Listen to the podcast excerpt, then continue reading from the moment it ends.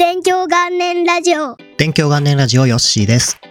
今回はカウンターストライク2のルールが15ラウンドハーフ制から12ラウンドハーフ制になったことについてのお話です。まあ、これは極端な話で例えますと、野球は9回裏までやりますが、これを短く7回で終わりにしようみたいなルール変更となります。カウンターストライクのルールについて簡単に説明しますと、カウンターストライクでは攻撃側のテロリストと守備側のカウンターテロリストに分かれて試合を行います。攻撃側の勝利条件は爆弾を設置して爆発させる、敵を全員倒すになります。守備側の勝利条件は設置された爆弾を解除する、敵を全員倒す、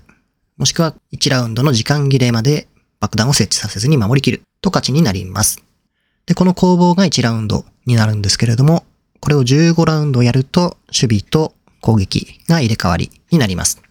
そして最終的には先に16ラウンドを取得したチームがその試合で勝利ということになります。ちなみにですが今流行っているバロラントですけども、こちらは12ラウンドハーフ制のルールが採用されています。12ラウンドで攻撃と守備が入れ替わりまして、13ラウンド先に取った方が勝利というルールになっています。カウンターストライクの方は15ラウンドハーフ制と言いましたが、もともとは12ラウンドハーフ制でした。それがいろいろ意見があって、15ラウンドハーフになったんですけども、また元に戻ったという流れになっています。で、このラウンドの数が変わったことには、カウンターストライクとかバロラントに採用されているマネーシステムというルールが少し関わっています。このマネーシステムというのは、ラウンドに勝つと報酬としてお金をたくさんもらえて、負けるとそのお金が少ない。で、そのお金を使って次のラウンドで使用する武器とか防具とか、まあグレネードとかアビリティみたいなものを購入するという仕組みになってます。なのでお金をたくさん持ってる方が有利というゲームです。そして一番最初のラウンドはですね、両チームとも初期のピストルとか、まああとはアイテムとかちょっと買って戦うんですが、ここで勝つと2ラウンド目にかなり強い武器を買えるようになるんで、断然有利になります。ですので1ラウンド目で勝つと、かなりの確率で2ラウンド目も連続で取れるような展開が多いです。まあ、場合によっても3ラウンド連続で勝ててしまうようなこともあります。で、この流れで試合をですね、やっていくうちに、プレイヤー側からこの1ラウンド目の勝敗っていうのが、最終的な試合結果にちょっと大きく影響しすぎなんじゃないかっていう意見が出てきました。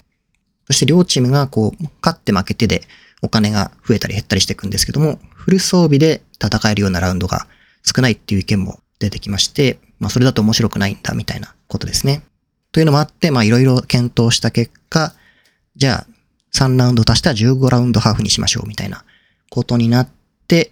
最終的に12ラウンドハーフのルールが15ラウンドハーフになったというのが、これまでのざっくりしたルール変更の、まあ理由というか経緯になります。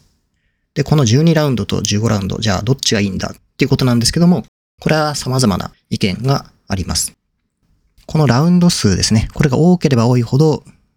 要は強いチームが最終的には勝つ。実力が反映されやすいというような結果が出やすくなってます。で、ラウンドが少ないと、ラッキーと言ったら変なんですけども、うまくやってラウンドが取れてそのまま勝ってしまうっていうようなことがあるんですが、ラウンドを重ねていくとそういう偶然みたいなものが少しずつ減って結局強い方が勝つんで、まあ選手側からしたら、このラウンドやる方が多い方が納得いく結果になるっていう風な形で歓迎している人が多いようです。で、観戦する側からするとどうかっていうと、まあラウンドが少ないと逆に番狂わせみたいなものが起きる可能性が高くなるんで、それはそれで見る方としては歓迎だったりとか、あとは単純に試合時間が12ラウンドハーフの方が断然短いんで、観戦しやすさという点では、まあ、短い12ラウンドハーフの方が良いという意見もありますね。今の日本の e スポーツだと、バロラントが圧倒的な人気になってます。で、これを見てる人もたくさんいて、12ラウンドハーフで折り返すっていうのが、まあ結構もう当たり前な認識ですね。まあ見てる人からしたら、これが当たり前の認識になってます。こういう方が例えば何かのイベントとかでカウンターストライクのですね、試合を見たときに15ラウンドハーフだと、12ラウンドで交代じゃないのとか、あと15って結構長いなみたいな話になったりとかするので、まあ、12ラウンドがどちらのゲームでも採用されてると、共通認識で、あ、12ラウンドで折り返して、13ラウンド取ったら勝ちなんだなっていう風になるんで、まあ、個人的にはこのカウンターストライクの方も12ラウンドになったのは結構いいんじゃないかなと思ってます。で、15ラウンドのゲームってやっぱり見てると意外と長く感じるから、今の時代コンテンツがどんどん短いものになってきてるから、まあ意外とこれが短くなるのは歓迎なんじゃないかなと思いますね。この前後半のラウンド数、まあゲームによって全然違うんですけども、他の FPS だと無料オンライン FPS で AVA ですね、アライアンス・オブ・バリアント・アームズっていう、まあ、釈迦さんがプロをやってたゲームっていうと一番わかりやすいんですけども、このゲームはですね、マネーシステムがなくて、すべてのラウンドが同じ武器で戦うような仕組み。で、しかも6ラウンドハーフなので、最終的には7本取った方が勝ちっていう感じで、結構試合も短くパパッと終わる仕組みだったりします。で、ここまでの話で何度か出てきたマネーシステムっていうルールがカウンターストライクとかバロラントを面白くしている理由の一つとして考えられています。まあ先ほども説明したように、勝つとお金をたくさんもらえて、負けると報酬が少ないんで、ラウンドを取った方が次のラウンドを強い武器とかで有利に進めることができます。ですが、必ずしもこのお金をたくさん持っていて、いい武器を買ったチームが勝つかっていうと、100%勝てるわけじゃないですね。で、ここでいろいろな工夫をすることになるんですが、お金が少ないチームが不利な武器をうまく使って敵を倒したりとか、あとはお金がないから、もうじゃあ防具はもう買わないで一番強い武器だけ買って、うまいプレイヤーに渡して倒してもらおうとか、いろいろな戦略とかも生み出されるようになって、まあ、この結果ですね、予想できない試合展開が起きたりとか、各チームの戦略みたいなものが見て取れるようになって、まあ、こういうところが面白さにつながっているという感じです。結構みんなバロラントとか見るようになって、だんだん理解も深まってきてるんですけども、マネーシステムで自分がすごく驚いたことがすごく昔にあって、それはですね、今ではもう常識なんですけど、エコラウンドっていう考え方ですね。これは、まあ負けても良いっていうふうに、そのラウンドを考えてプレイするっていう、今ではまあ基本セオリーになってる考え方なんですけども、結局自分たちの所持金が少ないと武器もアイテムも弱いから、まあ基本的にはもうほとんど勝てないですね。なので、まあもう勝てないんだったら、そもそもお金を使うこと自体がもったいないんで、貯金しておいて、次のラウンドにフル装備できるようにしようとか、そのお金を使わない中で相手を倒して武器を奪ったりとか、すれば逆にこっちが得になるじゃんとか、まあそういう考え方ですね。で、この考え方も今では当たり前でみんなやるようになってるんですけども、自分がこの考え方を知ったのって2000年くらいでして、当時の世界のトップクラスのプレイヤーが、まあ、戦略についての紹介記事みたいのを出していたんですけども、そこで知ってすごく驚きました。まあ、当時はあまりこの勝つための戦略とか一般的になってなくて、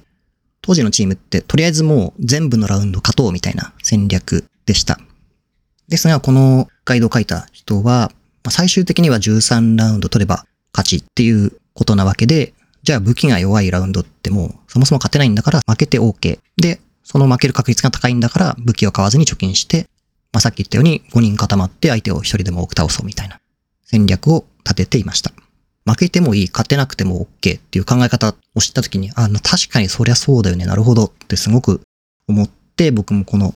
マネーシステムって、あ、すごい奥が深い仕組みなんだなっていうのを学んで、そこからだんだんさらに面白くなったっていうのがありました。じゃあ次相手でエコラウンドだからもう武器買ってこないだろうみたいな。逆に先入観が出てきたところを利用して、武器を買って油断したところを倒すみたいな戦略も出てきて、まあそれでどんどんこのゲームの戦略が広がって面白くなった。っていう感じですね、マネーシステムについては。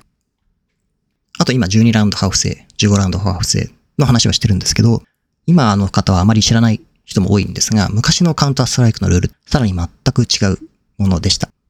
2000年くらいの世界大会ですと、チャージズオンリーとか、チャージャーズオンリーみたいな、略して CO ルールって呼ばれていたんですけども、そういったもので実施されてました。でこれはどういうルールかっていうと、まあ、前半20分、後半20分で、前後半を完全に時間で区切るルールでした。そして前半が終わると攻撃と守備サイドが入れ替わる。で、試合的にはこの攻め側で何ラウンド取ることができるかっていうもので勝負の結果を競い合うっていうルールでした。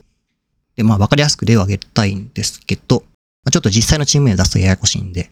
データリリジョンとですね、クレイジーバルーンっていう架空の e スポーツチームの名前を使って説明しますと、まあ例えばデータリリジョンが攻撃側でスタートして、前半で10ラウンド取ったとします。